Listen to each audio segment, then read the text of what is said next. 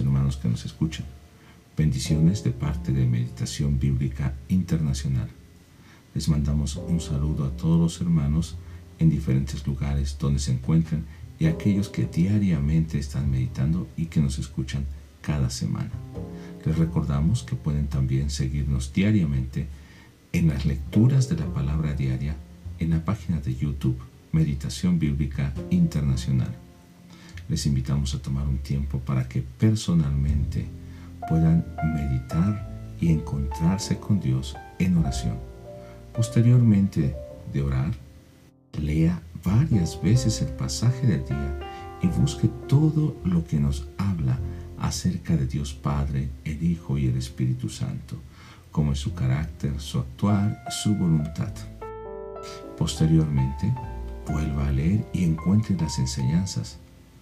Pero no olvide que es importante escribir y en qué verso encuentra esas enseñanzas, porque esto le ayudará a recordar mejor lo que ha aprendido en ese pasaje. Además, nos dará mayor compromiso cuando escribimos la aplicación de la palabra que vamos a poner en práctica en ese día. Dios prospere su voluntad en este tiempo de meditación diaria. Ahora vamos a Génesis capítulo 43 versos 16 al 34 que es el pasaje que nos toca el día de hoy. Y recuerde que en los versos anteriores el hambre había aumentado en aquel país y aunque los hijos de Jacob habían llegado con alimento, ya se les había acabado el alimento que compraron en Egipto, pero no podían regresar a Egipto si no llevaban a su hermano menor, a Benjamín. Y Judá se compromete a volver a Benjamín con bien a su padre, exponiendo o poniendo su propia vida como garantía. Israel, con todo el dolor de su corazón, deja que lleven a Benjamín a pesar de tener temor de lo que le pase. Pero encarga el resultado al Dios Todopoderoso para que aquel varón, el varón de Egipto, tenga compasión de ellos, de Simeón y de Benjamín. Así que ahora veamos Génesis 43, versos 16 al 34. No voy a leer todos los pasajes, solamente algunos versos en la nueva traducción viviente.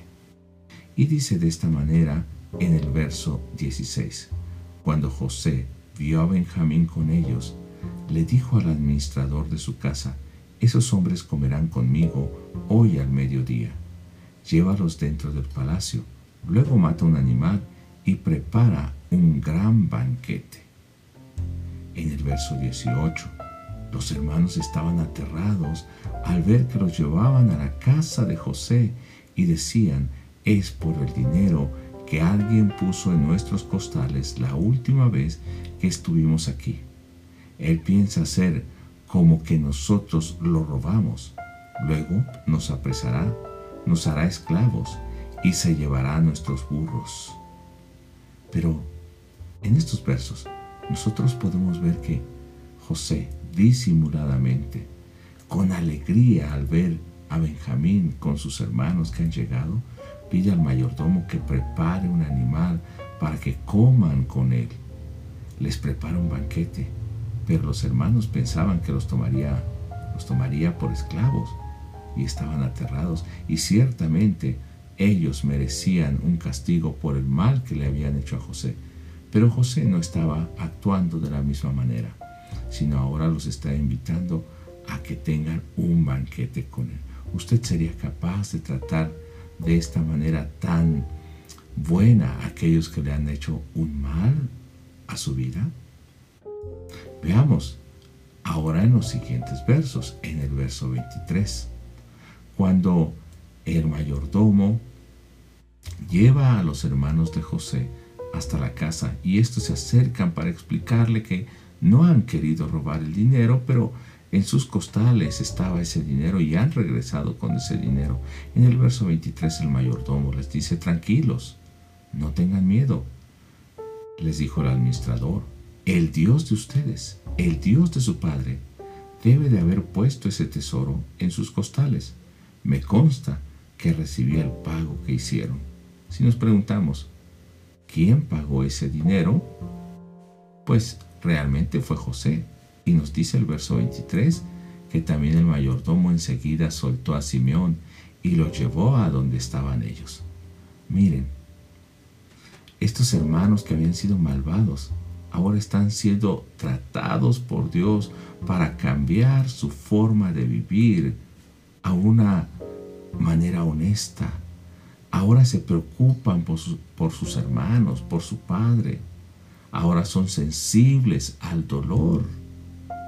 Ahora se han comprometido aún su propia vida para volver a Benjamín con a su padre. Lo que hicieron con José no fue lo mismo cuando aquel les rogaba y les decía que no les hicieran daño. Ellos lo vendieron, pero ahora están siendo tratados por Dios a través de todo esto. Con la invitación, los trataron tan bien como si fueran invitados especiales. Hasta sus animales fueron alimentados. Y cuando llegó José a sus hermanos, estos se postraron delante de él. Y cuando les pregunta acerca de su padre, responden que su padre está bien y vuelven a inclinarse. Ahora sus corazones están siendo doblegados. Verdaderamente, el trato con ellos ha sido duro, aunque con José había sido más fuerte. Pero Dios está obrando a través de todo esto. Veamos en el verso 26 en adelante. Ahora sí leeré algunos versículos. Verso 26. Cuando José volvió a casa, le entregaron los regalos que le habían traído y luego se postraron hasta el suelo delante de él. Después de saludarlos, él les preguntó, ¿cómo está su padre? ¿El anciano del que me hablaron? ¿Todavía vive? Sí, contestaron. Nuestro padre, siervo de usted, sigue con vida y está bien y volvieron a postrarse. Entonces José miró a su hermano Benjamín, hijo de su misma madre. ¿Este es su hermano menor del que me hablaron? preguntó José. Que Dios te bendiga, hijo mío. Entonces José se apresuró a salir de la habitación porque la emoción de ver a su hermano lo había vencido. Entró en su cuarto privado donde perdió el control y se echó a llorar. Después de lavarse la cara, volvió a salir ya más controlado. Entonces ordenó, traigan la comida. Vemos que aunque José había querido tratar duramente a sus hermanos, al ver a Benjamín en México decimos, se quebró. Su corazón se doblegó. La emoción de ver no solamente a Benjamín, sino también a sus hermanos, hace que casi le descubran, por lo que tiene que salir a llorar sin que se den cuenta.